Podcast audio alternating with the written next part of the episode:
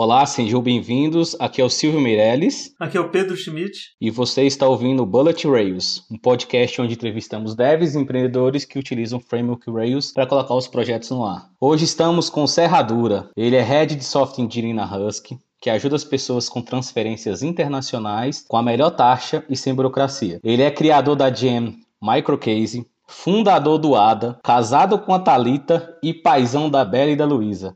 Tudo bem, Serradora? Como vão as coisas por aí? E aí, gente, tudo bem? Tá, tá indo bem. Obrigado por perguntar. Minha primeira participação no podcast, então é isso aí. É. Serradora, me fala aí um pouco sobre você, sobre a sua história, né, sua formação, de onde vem essa, todo esse conhecimento seu aí? Tá, vamos lá, hein? Olha, eu, eu acho que vale a pena destacar que antes de ser desenvolvedor ou ir para a área profissional num aspecto mais técnico, eu cheguei a dar aula de dança. Então, curiosidade. Nossa, que legal! eu cheguei a ser professor de dança de salão, forró, dançava forró, dançava samba rock, dançava. Nossa, fugiu agora, zouk. E também dei muita aula de axé e dancei, me apresentei, então eu fui do axé. Você tem uma gravação não tenho, não tenho, mas ó, eu tenho, tenho 35 anos e isso aconteceu dos meus 15 aos 18. Foi uma época um tanto quanto é, dinâmica, até os 19 que eu trabalhei e tudo mais. Então eu tive essa fase meio que voltado que foi bem legal. Eu acho que eu, eu sinto, até posso destacar o tanto que eu aprendi com a dança, principalmente a parte didática. Eu acho que iniciou e me influenciou, né? Além de eu também ter participado de teatro, uma série de coisas, porque eu era uma criança muito tímida. Né? Então minha mãe resolveu me colocar nessas questões aí das artes para dar uma destravada e eu acho que deu certo. Cara, que interessante. Mas hoje você dança ainda assim por hobby? Como é que é isso? Não, não. O máximo que eu danço é com as minhas filhas, por pura diversão. Não danço mais. Pedro e eu, esses dias a gente estava até conversando, esse, essa é uma habilidade que, nós não temos, né? A gente não sabe dançar. E às vezes eu falo com minha esposa, né, que eu tenho vontade de pegar uma aula, alguma coisa, porque nós somos né, duros, né? Não, não, não temos talento nenhum para isso. É, e agora eu achava que todo desenvolvedor já era meio ruim de dança, mas depois de ver que o Serrador era professor, com 15 anos o cara já ensinava as pessoas a dançar. Agora, com 35, ele ensina as pessoas a programar e vamos ver o que, que vai ser depois, né? 45, 55. É verdade, é verdade. Daqui 20 anos, né? O que, que eu vou estar tá fazendo, né? Pois é, pois é. É, mas eu, eu diria que a parte positiva disso, realmente, se eu fosse tirar uma lição, vai aprender a se expor. Né? Eu acho que uma dificuldade que todo mundo tem na carreira é se expor, assumir risco. Eu acho que isso é muito. Talvez foi uma característica também que me ajudou até dar cara a tapa na comunidade. Né? Acho que a gente pode até citar uhum. quando for falar do ADA e, e, como é que foi esse trabalho em prol da comunidade. Bacana. E, e sua história no Rails? Né? Quando que você começou? Como é que foi? É assim, é, eu venho de uma família de empreendedores. Então, sacoleiro, minha avó professora, vendia uma coisa aqui, outra colar. Meus tios não vou dizer trambiqueiro, mas eles faziam muito rolo, sabe? Muita venda, loja uhum. de disco, teve avícola. Por que, que eu estou falando isso? Porque minha família sempre foi uma família muito é, empreendedora. Por que, que eu estou citando essa característica? Porque eu, depois dessa fase é, nas artes, eu entrei num. Eu, eu, posso contar antes de eu chegar no Rails? Só tentar claro. dar um resumão aí. Basicamente, o que aconteceu? Eu entrei num telemarketing e ficava ocioso lá na PA. Aconteceu algumas coisas entre a dança que me fez procurar um trabalho fixo. E eu ficava lá mexendo com um editor, com um bloco de notas, comecei a fazer umas páginas HTML. Virou aquilo, falou assim: pô, você manja de informática tal? Conhece Excel? Eu virei e falei assim: eu domino. Eu domino. Não dominava nada, galera. Sou Daí, mestre Jedi. é. Exato, algo nessa linha. Tenho até hoje esse livro. Eu ganhava na época 400 reais. Era, e, e antes, como dança, é, promoter, eu ganhava muito mais. Eu tive uma desilusão nessa parte artística, mas acho que não vale a pena comentar. E daí eu fui trabalhar, né? Falei, ah, deixa eu trabalhar. Minha mãe falou que estava em alta. Foi, assim, foi bem foi tranquilo, né? Entrar nessa questão lá na, na Tento. E daí eu apareceu essa oportunidade, eu abracei e falei, vamos. Então eu gastei 50 reais no livro. Então, na época, né, para quem ganhava 400, foi um, algum investimento, né? Uhum. Você investiu 12% e meio do seu salário. É verdade. E não sabia se daria certo, né? Então eu, eu basicamente consumi, estudei muito, só que aconteceu. Eles perguntaram assim: olha, você manja de Excel? Eu falei, manjo. Você consegue fazer uma prova hoje? Eu falei, ó, hoje não dá. Tem um compromisso. É amanhã. Eu falei, olha, essa semana inteira eu tô complicado. e, e, na, e, lá, e, lá, e lá no telemarketing. Isso era semana para estudar, né? É. E daí no telemarketing o que aconteceu? Você trabalhava seis horas. Como assim você não tinha disponibilidade? Falei, não, tô fazendo não dá, tudo mais tal. Mas ó, semana que vem eu consigo. Quando que é? Daí a gente marcou tal. Falei, beleza. E daí eu arrebentei de estudar, passei nessa prova. Até hoje eu consigo fazer muita coisa, planilha, Excel. Mas foi assim que eu entrei, vai, de vez nessa parte da programação. Então era muito autodidata, aprendi a fazer página, e daí isso despertou a atenção de alguém, apareceu essa oportunidade abracei. Daí o que aconteceu, basicamente? Isso me levou. Lá o pessoal trabalhava muito planilha, que teve a ver com macro, e eu falei, opa, dá para programar? Daí eu comecei a fazer macro, aprofundei no, no livro, comecei a programar meio que uma certa desenvoltura. Isso chamou atenção e começou a me levar para novas áreas na empresa. Até que eu caí numa, num dos clientes, que foi lá na DirecTV, fiz um trabalho bem legal. Daí a DirecTV adquire a Sky, não lembro. Houve uma fusão das empresas. Vou trabalhar lá. Daí, por conta de todo esse trabalho é, que eu vinha fazendo com planilhas, relatórios e tudo mais, uma gerente lá do financeiro me conheceu, identificou, viu o potencial e falou: Vem trabalhar comigo? Eu falei: Claro, claro. O que, que eu vou fazer? Ah, aqui a gente vai ter que analisar a base de dados da empresa, também gerar informação através disso. Você era um cientista de dados na época aí, né? Pois é, pois é. Na época era BI, né? Business Intelligence. Só isso daí. Então, dessa parte de macros, eu vou para esse contato é, com banco de dados, acredito que era SQL Server. E lá eu conheço consultores, conheço pessoas que trabalhavam lá, e daí que eu comecei a fazer muita exploração. Então, nessa época era importante porque assim, quando você trabalha com análise de dados, com relatórios, você aprende muito a, a, os relatórios. Qualquer coisa que você faz deveriam te responder perguntas. Né? Então, estamos indo bem? Estamos indo mal? Ah, a gente identificou um problema num processo. O que, que a gente pode formular para ter isso no radar. E depois de muitos anos me envolvendo com métodos ágeis, eu conheço um dos princípios do Kanban, né, que fala que aquilo que é visível é gerenciável. Então, a mesma coisa, se você tem uma métrica que evidencia algo importante do teu processo, isso é, começa a entrar no teu radar, né? Daí, moral da história, interagir e tudo mais, tal sempre inventei o macro com SQL e conecta no banco e faz umas coisas tal, e, e fui trabalhando. Lá eu conheci uma pessoa que eu acho importante até passar essa mensagem aqui no podcast. A minha mãe, ela trabalhou a vida inteira numa empresa. E eu, como eu disse, venho de uma família de empreendedores, né? E eu tinha uma noção assim, pô, já que eu entrei aqui, a empresa é bacana, eu vou virar diretor aqui, vou morrer, vou me aposentar aqui, né? Pô, empresa bacana, conseguir escalar assim, né? Quase um funcionário público, né? Se sentiu ali. É, eu falei assim, carreira, não. amarrar minha égua. É, porque eu, pô, eu comecei a ganhar muito bem, assim, num curto espaço de tempo. Em um ano, eu tava na, na PA e, de repente, eu acho que foi um ano e meio, assim, eu já tava lá dentro da Sky. Foi, um, foi uma ascensão rápida, né? E daí eu conheci uma pessoa chamada Isaac Lax, e ele chegava assim, ele falava, é, judeu. E por que, que eu cito judeu? Porque o judeu tem uma habilidade muito boa para negócio, né? Para mercado. Uhum. E ele chegou para mim e falava assim, ele falava, Serra, Ô Serra, você é muito. Você é muito. Ele falava. Você é muito inocente, Serra. Você não sabe de nada, Serra. Que o que tal. E daí ele me ensinou algo que foi falar assim, cara, o que que. Você é bom. Você é bom o que você faz aqui, mas o que, que você gostaria de ser? Ah, eu gostaria de ser um pleno. E ele falou o seguinte, ó. Então, isso daí vai ser chave para a questão do Hulk. Eu acho que vale, vale contar isso porque eu uso até hoje, eu acho que esse aprendizado. Falo, vou te ensinar uma coisa aqui chamada oferta e demanda. Basicamente, o mercado precisa de pessoas, ele está demandando isso e você deveria ofertar algo que o mercado precise. Beleza. Ó, o que, que você faz? Já que você é bom de planilha, entra aí num site de vaga, pega um monte de vaga aí de pleno. Beleza. Isso coloca lá nas colunas.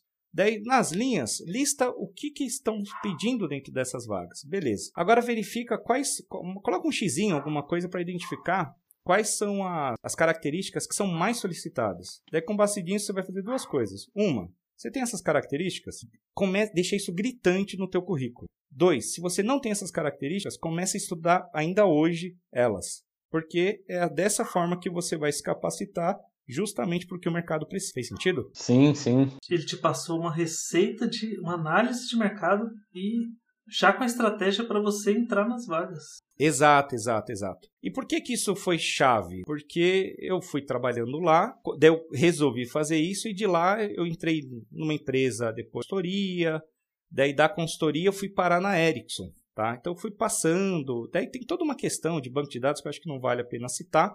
Entrei na Ericsson e eu entrei no PMO da Ericsson. Daí eu falei assim, pô, tô aqui na Ericsson, agora eu já achei o lugar para me aposentar, né? Achei o lugar pra me aposentar. tu tava querendo aposentar cedo, velho.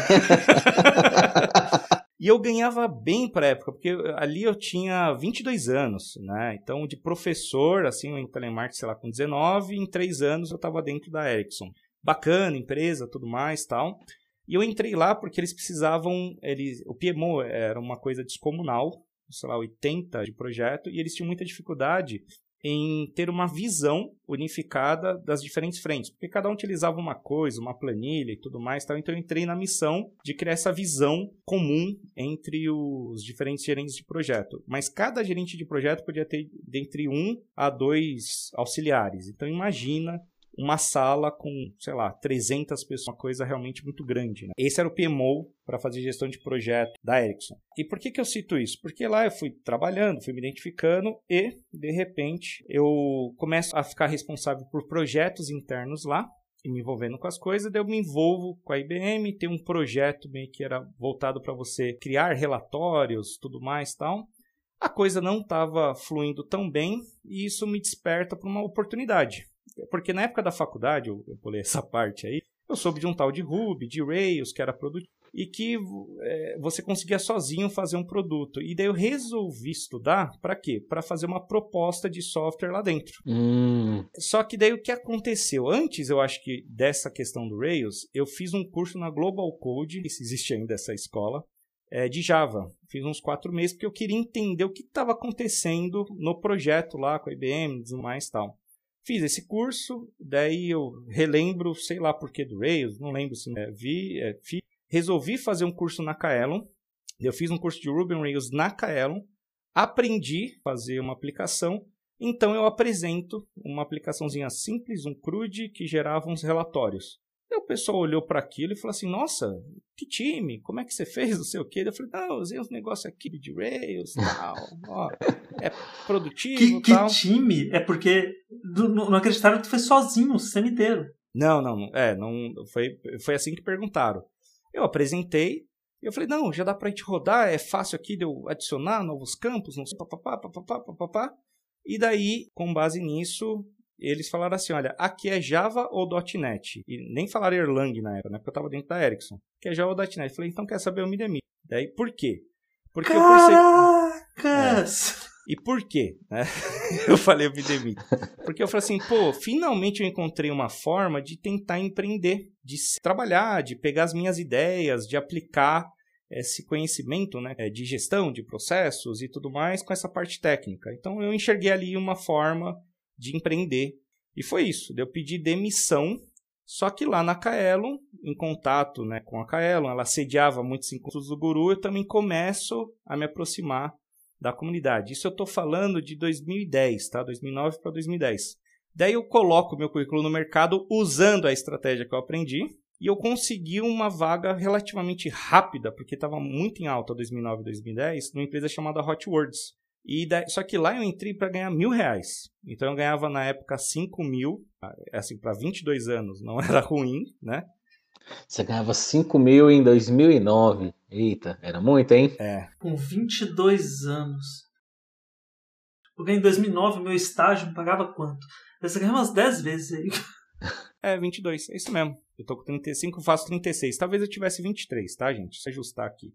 22 para 23. Impressionado que você contou isso do, da família já ter um foco empreendedor. E aí você já mostrou que tu não era do tipo do mindset de não, não sei, deixa quieto. Quando o cara perguntou se você sabe Excel, é o contrário. Você topava os desafios, falou, sei, vou aprender agora e aprendeu tão bem, passou na prova uma semana e trabalhou com aquilo. E aí, quando você vai na Eric, você fala, achei meu local, vou aposentar. Assim que você descobre o Rails e descobre o poder que ele te dá de construir o que você queria, Você muda da água pro vinho e fala: tchau, me demito agora. Agora eu tô livre, vou empreender tudo que eu quiser. Exatamente, porque ali eu conheci o Guru SP, eu conheci o, os palestrantes, principalmente o Fábio Akita e o Getting Real. Ah, então, assim, o Rails não foi só a tecnologia, foi todo, toda a proposta, sabe? Isso me cativou de uma forma absurda. Então, para mim, tudo aquilo foi incrível, foi incrível. Daí, o que aconteceu? Eu, basicamente, então, estou lá no Rails e eu conheci, então, a, a Thalita, né, minha esposa, na época lá, e eu queria casar. Queria casar e eu falei assim, pô, eu tava ganhando 5, agora eu tô ganhando mil, né? o que, que eu vou fazer? Eu preciso, e eu sabia que estava em alta tal. Moral da história, lá no, nessa empresa, na Hotwords, eles, eles tinham várias demandas. E eles falaram assim, cara, que a gente não escreve teste, era tudo Java lá. Quer aprender esse negócio aí chamado teste? Porque tem a ver com regra de negócio, não sei o quê, você como fez processo tal, acho que você vai se dar bem. Eu falei, não, beleza. E daí eu comecei a fazer um, vários cursos. É sempre assim, pega o novato, né? Tem que fazer teste, ninguém sabe fazer. Não, Pega o Serradura, entrou agora, você passou no processo, você vai gostar. Tome isso aí, se vira aí, faça os testes da empresa. Exato, só que eu fiz vários cursos. Eu fiz curso de Git, fiz curso de testes, e daí eu, nossa, adorei. Eu adorei o conceito e tudo mais tal. Só que uma das coisas que eu comecei a sentir ali era a dificuldade, porque no papel, na organização dos projetos, dos escopos, e eu aprendi muito a fazer realmente representar um processo. O que é um processo? É uma sequência de atividades que te levam a um resultado. Então, minha cabeça era muito orientada a processo, você no processo, estabelecia métricas para mensurar, acompanhar, tudo mais tal. E então ter escopos claros, tudo mais. Quando eu comecei a interagir com código, para mim era uma coisa assim, eu falava, pô, por que, que eu tenho uma especificação X e eu não consigo enxergar X de maneira clara no código? Isso, isso, então assim, em 2010 eu comecei a sentir uma dor que então me leva para o microcase, tá? Estou aproveitando para fazer uma ponte porque eu era um cara que gostava de ter clareza das coisas e de repente eu me vejo numa situação onde era difícil de entender uh, os requisitos em código. E os testes me ajudaram a amenizar. Eu acho que por conta disso eu criei tanto gosto. Então, já nessa época, você já tinha idealizado a microcase em 2010, 2011 por aí? É isso? Não, não, não, não, não, não, não, não. Você tinha idealizado o Business Context Driving Development. Não, ainda não, ainda não. Não, isso é mais recente, bem mais recente. É, é. Sim, mas a ideia já, já era essa, né? Eu queria ver no código aquilo, Sim. o X do, eu queria ver no código o negócio, eu queria ver no código os processos do software, né? Mas essa era a dor. Eu falava assim, pô, por que, que eu não consigo entender? A gente está falando aqui das regras de negócio, por que, que eu não enxergo ela no código? Daí falaram, não, você escreve teste para você entender o que o código faz. Eu falava, mas por que, que o código não é entendível por si só? Entenderam o meu, meu dilema? Entendi, entendi. Dessa, dessa é... época você já tinha essa dor, e depois de alguns anos surgiu a microcase, o BCCDD, né, e tal. Mas desde essa época Exato. que você estudou, você já estava com essa, essa pulga atrás da orelha aí, né? Exato, exato. Resumindo, eu queria casar, eu comi o Pickaxe, que é um livro enorme, sem brincadeira. Eu acho que eu estudava umas 4, 5 horas por dia, ali a documentação. Na época eu fiz uma gen, meti as caras, chama String Utility Belt eu comecei a fazer assim, eu, eu, devorei. E eu tinha um celular chamado N900 da Nokia e eu conseguia com 3G me conectar e tudo mais. Daí eu programava Ruby nele. Nossa. Eu tava no metrô, eu ia codificando, eu codifiquei a Gem no celular, pra você ter. Então eu era um cara que assim começou a devorar literalmente a linguagem, os conceitos, a praticar. E eu metia as caras lá. Daí eu também participava do Guru, comecei a palestrar. Moral da história, depois de oito meses, eu acho que nessa empresa, apareceu um empreendedor, uma startup na época chamada Bond, que tinha um software de análise de redes sociais. Então ele envolvia o uso de Ruby, de Rails, com análise de dados. Então eu falei, pô, encontrei uma oportunidade para unificar o meu conhecimento prévio. O seu momento ali, né? Exatamente. E tudo isso, na medida que eu fui estudando, eu também estava de olho no mercado. Mesma coisa, o que estão pedindo de Rails? E eu sempre tinha essa minha planilhinha me ajudando, então eu utilizava isso para direcionar meus estudos e posicionar no mercado. E daí apareceu essa oportunidade e eu, opa, aceitei. E daí de mil reais lá CLT, eu fui para ganhar 5,800, eu acho. Não, 5,300 PJ. Então, tipo, teve um boom. Eu só tô falando de valores aqui para mostrar que, assim, foi muito doido. Para mostrar que casamento é caro. É, casamento é caro, casamento é caro, casamento é caro. Eu sei disso. e eu tô destacando isso também até para mostrar que eu tive que pagar um preço. Eu tava confortável, eu saí de uma zona de conforto, que eu tava lá, tava muito bem na Ericsson, e resolvi prender, né? Dar, dar essa cara tapa. E eu acho que é aí que entra talvez as lições que eu tive lá da dança, sabe? De dar a cara tapa. Sim, sim. E que às vezes também é necessário, né, dar dois passos para trás para poder avançar. Né? Eu já passei por isso, o Pedro já passou por isso, né? Então assim, é necessário às vezes isso, né, para você poder se redirecionar no mercado, né? Com certeza. E falando de saída, não precisa nem dar mais prova do que saídas. Programou no celular. Mal tinha lançado o iPhone. Tinha, tinha, acabado de sair. Não era um iPhone, era o celular que você Era o N900. A Nokia, né? Da Nokia. É. Ele rodava um Linux. Tinha 3G já? Tinha, tinha, tinha, tinha. Era Symbian, né? Se eu não me engano. É, mas assim, isso, o N900 eu acho que eu peguei em 2011, mas eu comecei a programar no celular a partir do N850. Ele rodava um Debian, era, era um Linux lá que rodava nele, mas eu conseguia literalmente usar o VI. Ah, eu aprendi Vim lendo PDF e treinando no tecladinho do N850, porque era a forma que eu tinha para programar. Então eu usava Vim aprendi usando um tecladinho e funcionava, gente. Funcionava. Não, vamos lá, vamos lá. Você programava no celular 9 2010, acabou, cara. É o, é o MacGyver, é o Batman. É o MacGyver. O pessoal não consegue nem usar o Neovim no i7 hoje, não consegue, não consegue dar kit do Neovim. Você programava em Vim no celular. Foi assim que criou a primeira gen. Essa string de Bell. Eu vi Belt, que o primeiro é. commit foi em 2010 com ela, Belt.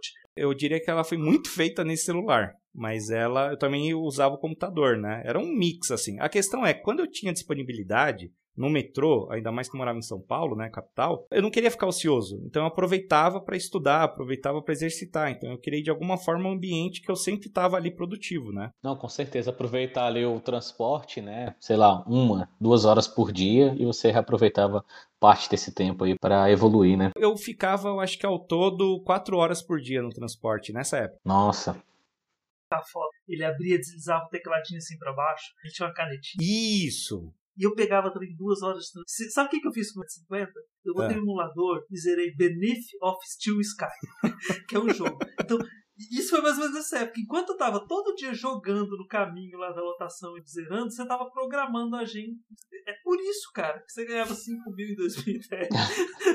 é um monstro. Ah, mais ou menos. Né, e, e, hoje o pessoal, né, com computador, acesso à internet, diversas facilidades, ainda põe em dificuldade, né? É um outro cenário atual hoje, né? É. É, hoje o cara chega pro pai, não, se não comprar um MacBook pra mim, eu não consigo programar, pai. eu vou lançar uma campanha. Quando seu filho pedir para aprender a programar, você dá um Nokia com Linux para ele e instalado. Se vira, meu filho. A Serradura fez isso em 2010 sem YouTube. Se vira, é o mínimo que você pode fazer. Já tinha YouTube. Já. Aí, rapaz, mas ele era cabeção programador? Não. Ele era professor de dança. Você é. também dá conta. Isso aí, isso aí. E daí o que aconteceu? Então, nessa época, eu, eu tava lá, entrei nessa empresa, ia ter um evento, o Shinchon Rails, em Natal. É, eu nem sei se tiver, teve outras edições. Isso é 2010. E daí eu resolvi ir pra lá. É, que hoje eu uso o Speaker Deck, mas tem lá no SlideShare uma palestra minha, se vocês pesquisarem aí, encontrar, e tem fotos até do, do Shinto Race. Mas olha o que aconteceu lá. Fui para lá e até então eu estava trabalhando, ganhando bem e até começou a aparecer outros clientes para mim pegar. E eu assim, pô, tô legal aqui, cara. Tô... Então a coisa estava fluindo. E daí eu vou para lá e daí o que que aconteceu?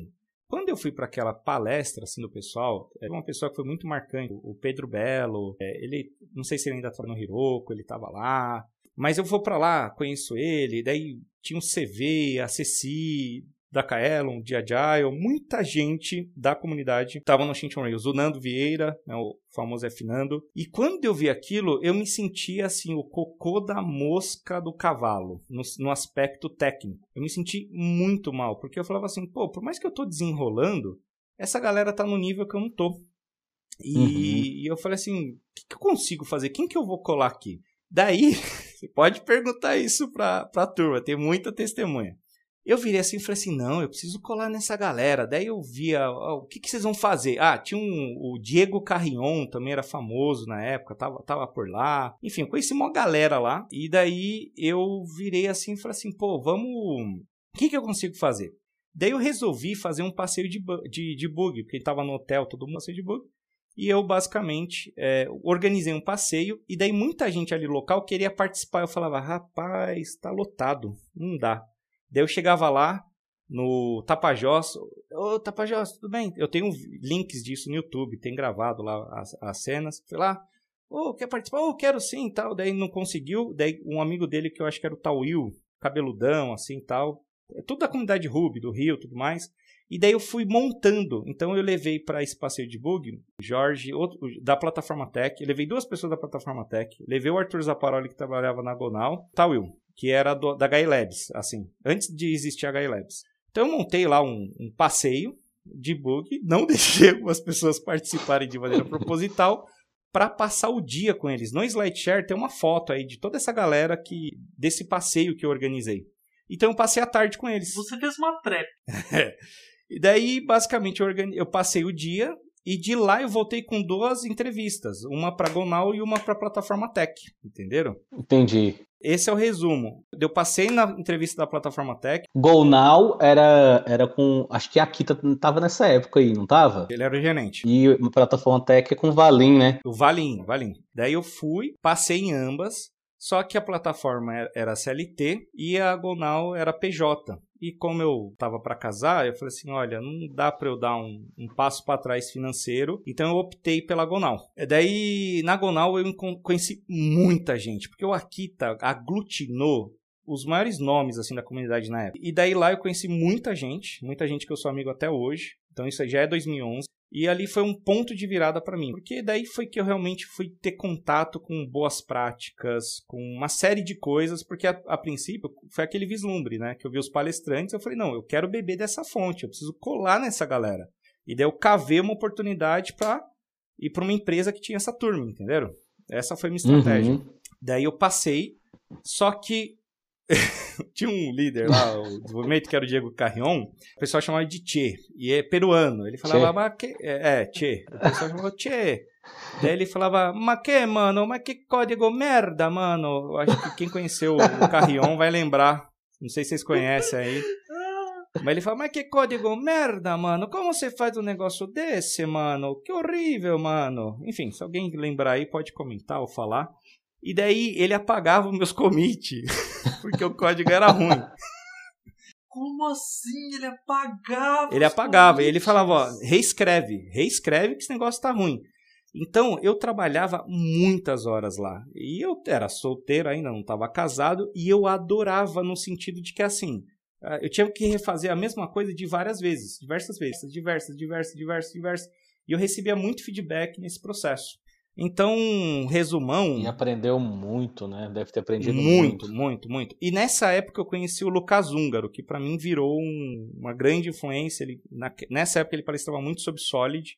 E foi ali que eu comecei a separação de responsabilidade, papás acontecendo tal. E daí, desse trabalho na Gonal, eu fiquei lá um tempo, eu fui para a Gonal, é, fiz um trabalho, um dos clientes chamava Spalho, agência de marketing, depois eu fui alocado na Abril, que tinha também um monte de monstro, e eu trabalhava numa mesa com o Arthur Zaparoli, que foi CTO do Get Ninjas, eu trabalhei com muita gente, o Scalone, o Hugo, na época trabalhava também na Gonal, o Hugo, o HI Labs, né, da comunidade hum. e tal. Então, muita gente lá, alocado, e era muito bacana, porque a galera que palestrava da Abril tava lá. Plataforma Tech, que eu tinha rejeitado, o trabalho, eles trabalhavam na, na mesa da frente. Eu vi então o França, o Rafael França, a galera, sabe assim, tudo começo de carreira ali, né? Eu digo uhum. assim, então tava meio que tudo ali, tudo ali. E eu olhava assim, eu falava, caramba, hein, meu, podia estar tá ali. É, enfim, era, era um mix de, de emoções. É, e ali eu conheci muita gente, é, toquei, fui tocando os projetos, fui ganhando espaço, a coisa foi acontecendo e estava continuando olhando no mercado. E daí apareceu uma oportunidade na, na Spali que eles precisavam de alguém para tocar um produto deles, que era o Index Social. Novamente era o que? Era uma ferramenta de análise de dados com de análise de redes sociais com análise de dados. falei, pô, agora que eu tenho aqui toda uma vivência e toda essa parte aí de processos, boas práticas e tudo mais, pô, deixa eu ir para lá. E eu tive esse insight do que falei, pô, se eu começar a trabalhar com agência, se eu abrir uma consultoria, alguma coisa, eu posso ter agências como cliente. Daí entra novamente para a questão do empreendedorismo. Do empreendedorismo. Daí o que aconteceu? Beleza, vamos lá, fui trabalhar, trabalhei, fiz muitas aplicações, mas muita coisa assim. E lá a gente tinha uma estratégia de terceirizar certos projetos. Então eu colocava em prática muitos dos conceitos que eu aprendi ali de, de vamos dizer assim, metodologias ágeis com os fornecedores. Um dos fornecedores é a Tactile, é, que virou depois uma empresa, é, cresceu muito. Ela chamava Indigo, se eu não me engano, e depois virou Tactile. Isso eu estou falando já 2000 e 2013, 2014, por aí. Daí o que aconteceu? Eu acho importante e até legal deixar isso registrado para a comunidade, para quem escutar. É, na época estava muito em alta fazer aplicação para Facebook. E no, acho que era o 11 Guru SP, hoje está no número 62, sei lá, 60 e poucos. Eu participei para palestrar sobre como desenvolver aplicações para Facebook. Hum. E daí o que aconteceu? Deu tudo errado a minha talk. Deu tudo errado. Tudo, tudo, tudo errado. Meu, meu, eu tinha um HP com Linux que não conectava de jeito nenhum na, na Wi-Fi da Kaelon. Eu tentei passar o conteúdo no Gogó, não deu certo. Eu lembro do Vini Bajos, que ele ficava. Vini Bajos também robista, foi muito presente na comunidade. Ele ficava assim, sabe, com a mão passando no pescoço? Cara, para! Para! Tava muito ruim, muito ruim. E eu tentei apresentar do jeito que dava. E eu fui massacrado. Talvez o HLabs tenha essa gravação aí, mas foi péssima a apresentação. E eu fui massacrado no Twitter. Nossa, sério? Sério, sério. Eu fui assim, massacrado, massacrado. É, eu entendo que eu, eu falhei ali, porque muita gente foi, e até a pessoa deu esse feedback, assim, falando que, pô, eu vim aqui porque eu preciso aprender sobre o tema, quero conhecer sobre o tema, e o cara não apresenta nada. Mas assim, foi horrível o feedback. Eu fiquei com tanta vergonha que eu tive que fazer terapia para superar esse trauma. Nossa. Sério. Imagino bem, assim, essa época, quando a gente tem não tá perto dos 40, né? Tá mais perto dos 20, 30. Impacta muito você querer fazer algo e vem as pessoas e falam mal, né? A gente não tem ainda toda aquele, aquela base para poder ignorar qualquer crítica. O choque é bem maior. Sim, sim. E daí, assim, foi um trauma bizarro e eu comecei a procurar meio empresas obscuras que não tivessem pessoas da comunidade, porque eu não queria interagir com ninguém. Então, da Espalha, eu fui para uma empresa que, é, que queria produzir software chamada Incube, era uma startup de startups. Eu fui, assim, meio que, sabe, é, sumindo do radar. Uhum. Então, eu fui, fui trabalhando numa empresa ali, depois fui trabalhar numa fundação estudar, é, me indicaram, fui fazendo. O Lucas Húngaro que me indicou na época, inclusive, para a posição uma pessoa que eu tive contato na Gonal. E daí de lá eu basicamente fui fazendo esse trabalho e daí eu tive uns entraves, por assim dizer, com o CTO da Fundação Estudar. Tinha um time lá interno deles e tinha um time e contratados, PJs. E o time PJ mandava muito bem. E eu, enfim, tinha uma politicagem lá, eu não soube lidar, eu bati de frente, acho que era Caetano.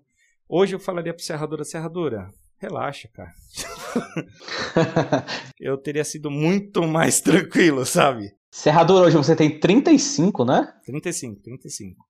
É, a sua maturidade, assim, eu achava que você tinha um pouco mais, assim. Você é bem desenvolto, fala bem, lidera bem, né? E eu achava que você tinha um pouco mais. Valeu. É, eu acho que de aparência eu aparento mais mesmo. Eu, eu, eu tô, tent, tô tentando me cuidar mais.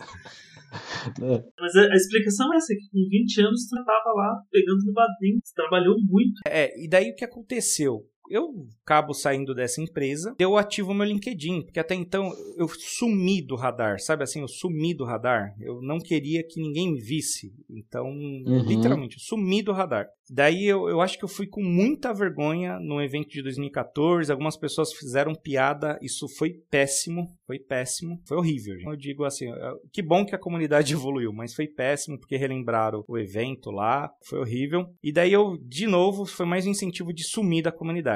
E daí eu já estava casado nessa época, tive uns perrengues para ajustar o casamento. Daí eu minha esposa começou a fazer terapia. E daí eu, eu conheci um psicólogo e esse psicólogo mudou minha vida. Ele começou a trabalhar muitos traumas, muitas questões pessoais.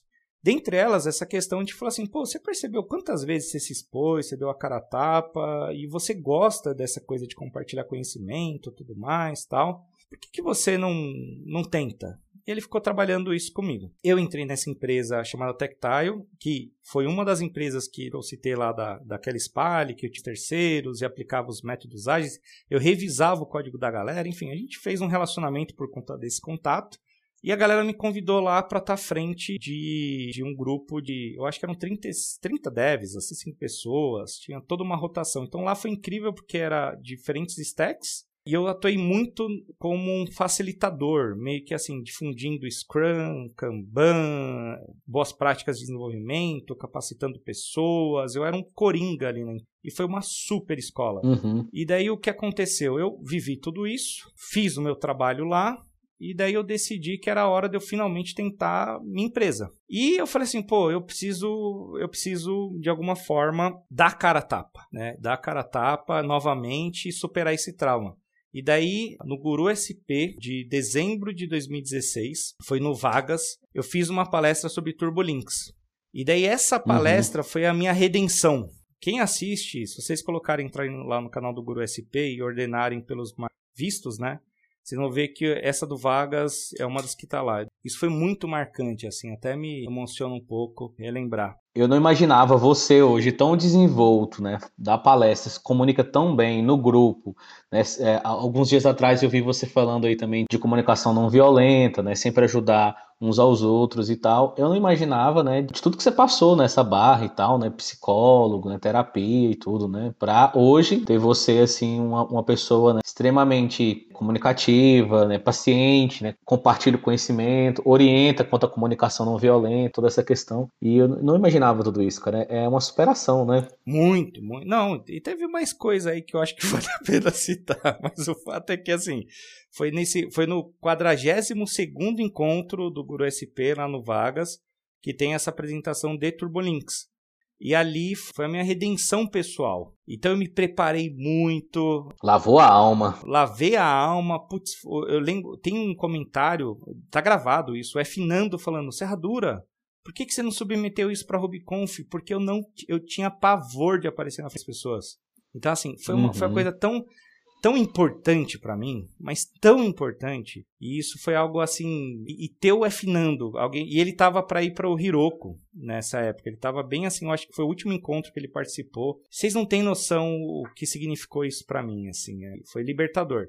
Daí eu tava empreendendo, moral da história, tava lá com a minha empresa, eu consegui três contratos, tudo mais. É, a empresa chamava Why Simpli. É, então, por que simplicidade? Daí tem todo um porquê baseado nisso, tudo mais. E daí eu falei assim, pô, eu preciso trabalhar. E eu prometia velocidade com qualidade. Uhum. E daí o que aconteceu? Eu prometi essa, essas entregas, eu consegui cumprir com os projetos, é, complexidade. E ao longo desse processo que aconteceu na Tectile, eu comecei a chegar mais próximo de funcional, funcionais, tudo mais tal. E quando eu, eu tive lá na empresa, eu escutei um podcast no Dev na Estrada, que falou sobre Elm. E eu falei assim, cara, hum. eu acho hum. que esse Elm podia ser bom aí para eu, talvez aqui na empresa, hein? O pessoal falou do compilador que você escreve, papai, eu fiquei curioso. Daí eu fui aprender Elm e eu me encantei. Não tem noção, me encantei. E daí, é, assim, eu, eu tenho essa história todinha contada em slides. É, tem até no SlideShare também, tem uma timeline que eu conto mês a mês como é que foi. Então eu conheço Elm, e daí eu começo a estudar. Daí eu falo, rapaz, mas tem um monte de coisa de funcional em JavaScript. Daí eu já usava o Lodash, daí eu conheço o RAM da JS, e eu começo a perceber que tinha todo um universo lá de questões que eu podia utilizar. E nessa época eu, que eu descubro que o Ruby tem lambdas. E lambdas são funções. Só que qual foi a loucura? Quando eu me deparei com funcional, porque o que é uma função? Uma função é um mapeamento de uma entrada, do mapeamento, daí você tem uma transformação e uma saída. O que é um processo? Um processo é uma entrada, né? você tem alguma coisa que vai acontecer, uma transformação, um processamento e uma saída. Uhum. Lembra aquela dor que eu falei para vocês em 2010? Aham, uhum, eu acho que já sei onde você quer chegar. Daí eu virei e falei assim: caraca, funcional é perfeito para você ter processos de negócio em código. E isso mudou. Daí eu comecei a pesquisar, cheguei no DryRB, conheci o ecossistema, só que nesse meio tempo eu organizei dois meetups de Elm. Foi uma loucura, eu me envolvi na comunidade, comecei a codar, organizei dois meetups, deve ter uns vídeos perdidos aí que vocês pesquisarem aí de Elm. Eu fui super ativo na época na comunidade. Quando eu vi aquilo, eu falei assim, meu, o funcional mudou, mudou, porque não era só uma questão do paradigma em si. Eu realmente eu encontrei uma forma. Te fez um programador melhor. Muito, muito, muito. E, e nesse, durante essa jornada eu li muitos livros, o Pragmatic Programmers, o Pragmatic Programmers sempre falava de você aprender mais do que uma linguagem por ano porque isso te ajuda a aumentar o seu repertório, né? Dentre muitas coisas. E pensar diferente, né? Exatamente. E foi isso que aconteceu. Meu, daí tem uma timeline, eu conto, tem tudo isso aí. Foi um evento chamado Dev Show 2017. Foi um merge de comunidades, o Grupo ASP e o Guru SP. Se vocês pesquisarem aí, Rodrigo Serradura, Dev Show 2017, vocês vão ver lá. E lá eu conto uma timeline né, nessa palestra, como que eu introduzi o funcional dentro da minha realidade, com JavaScript, com Ruby. Então, todas as ideias que eu tinha, eu comecei a praticar. E eu percebi o quão, o quão funcional no aspecto assim de possibilidades do, do paradigma Ruby era. Entendi. E foi interessante que geralmente quem é da comunidade Ruby e quer estudar funcional, geralmente vai para Elixir, né? E você foi para o Elm. Interessante. É, nossa, essa timeline tem uns slides lá no SlideShare. Se vocês verem, até hoje tem uns links de um monte de experimento que eu fiz. E daí, assim, mudou. Literalmente mudou. Quando eu comecei a ver o potencial do conceito funcional e principalmente o quanto que isso era possibilitava você representar processos, literalmente em código, eu falei assim, é, isso daqui é perfeito, é a solução para o problema. Daí eu trabalhando, tentando vender, fazer as coisas, eu quebrei, assim, a empresa quebrou porque eu não soube fazer o comercial. Eu comecei bem, mas eu não, eu demorei muito, tá? Então assim, é uma dica para todo mundo. Depois de muitos anos eu fui conhecer o, o Flávio Augusto e ele tem um lema que é, é todo negócio, você precisa ter um tripé. Precisa vender, uhum. entregar o que você vende com qualidade, controlar o seu caixa.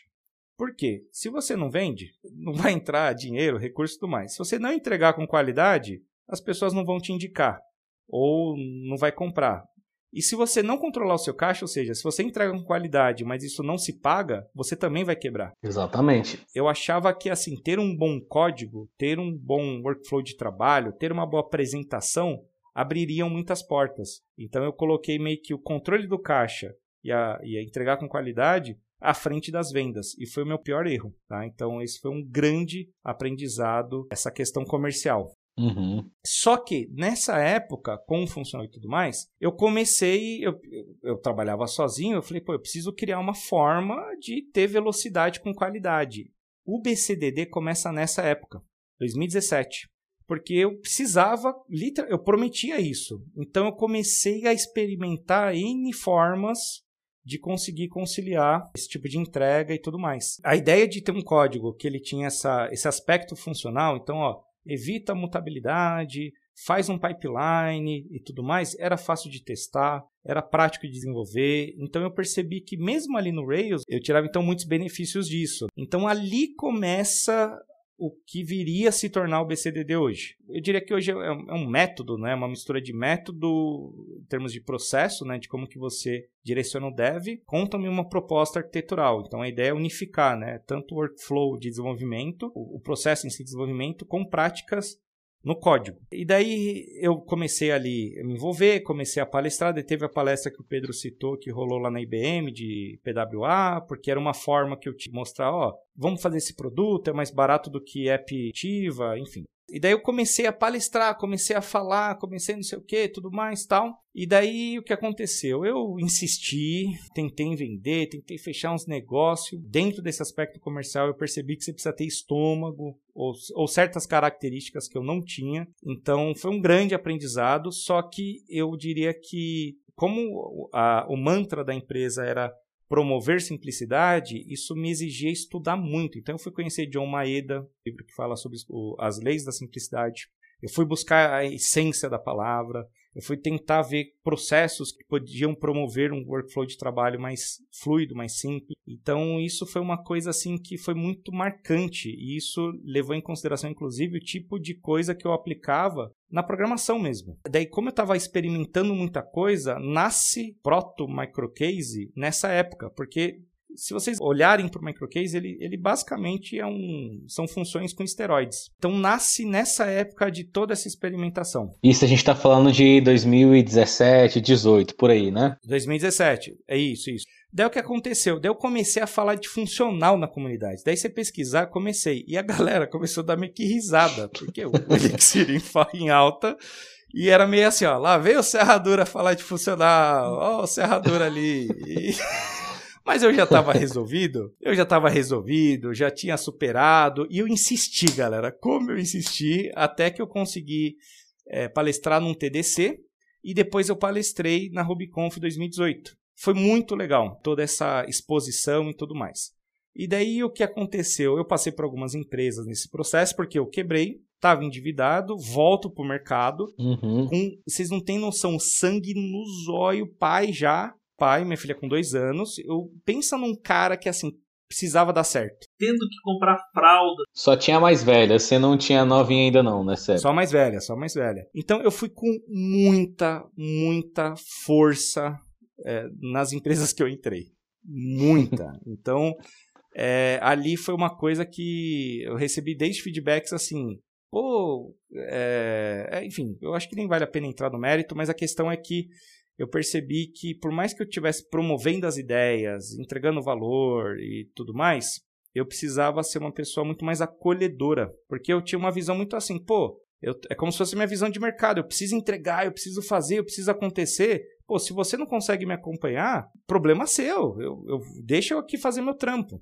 E isso gerou muito problema em, num ambiente trabalhando em equipe. Imagino.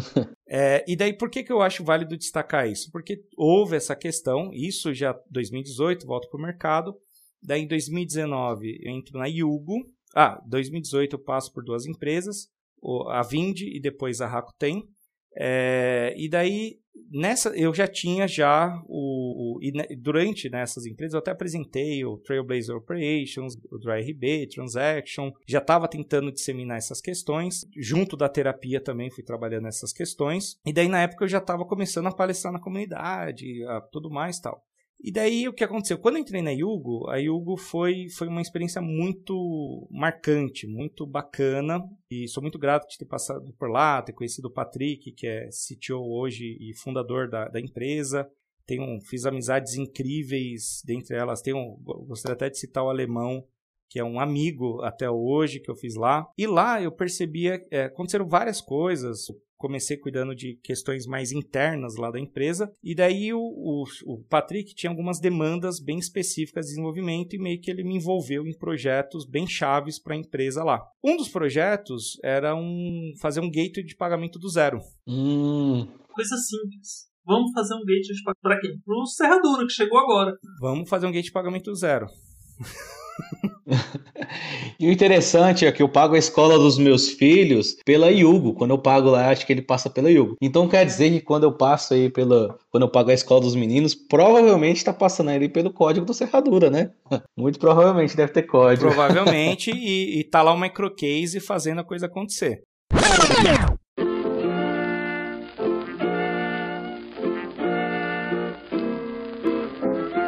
Ah, você colocou o microcase. Cara, agora eu entendi por que, que tu passou por várias empresas. Você vai passando, bota o microcase e já vaza, vai pra próxima, vai plantando.